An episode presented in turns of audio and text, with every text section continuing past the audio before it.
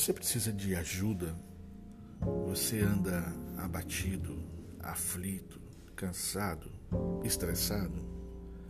Queria compartilhar com você hoje uma palavra no Salmo 23, no versículo 3. Mas antes da gente ir para lá, eu preciso dizer que aquele que busca diretrizes em Deus, busca vida. Deus tem prazer naqueles que pedem pela ajuda dele.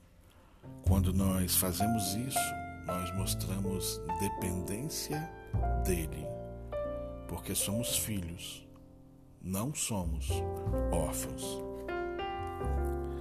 É impossível ajudar alguém que não quer ser ajudado. E quem pede ajuda mostra força, mostra sabedoria. Quem pede ajuda entrega e confia. Por vezes, Deus vai usar pessoas para te orientar nesse processo, porque quando estamos presos em nós mesmos, não conseguimos ver um palmo à nossa frente. E as pessoas, essa unidade, constantemente serão usadas por Deus no processo de libertação. Sabe, é como aquela pessoa na areia movediça. Por mais que ela tente sair dali sozinha, ela sempre afunda mais. Quanto mais ansioso, mais nervoso. Quanto mais nervoso, mais agitado. Quanto mais agitado, mais você afunda. E o final disso é a vala, a vala da morte, onde ninguém mais vai poder te ajudar. O orgulho é um grande inimigo. A autossuficiência é um cruel inimigo.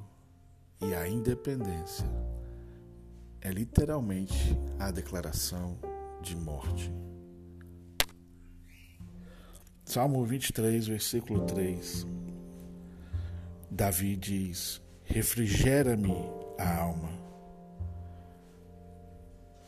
Refrigerar, trazer alívio de algo que está sendo impossível de lidar com. Guia-me pelas veredas da justiça por amor do seu nome.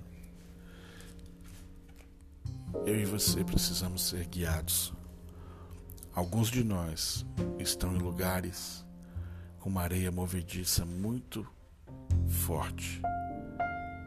E quanto antes você pedir ajuda, pedir socorro, melhor vai ser, de fato, diretamente para você mesmo, indiretamente para o seu cônjuge, para os seus filhos e filhas, para os seus pais, para os seus amigos, para os seus colegas de trabalho, para aquela pessoa que anda no ônibus com você, para aquela pessoa que está no trânsito ao lado do seu carro, porque literalmente você é uma bomba ambulante e a qualquer momento você pode machucar pessoas além de você.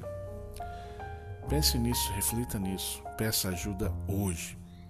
Grande abraço, esse foi mais um Simplificando.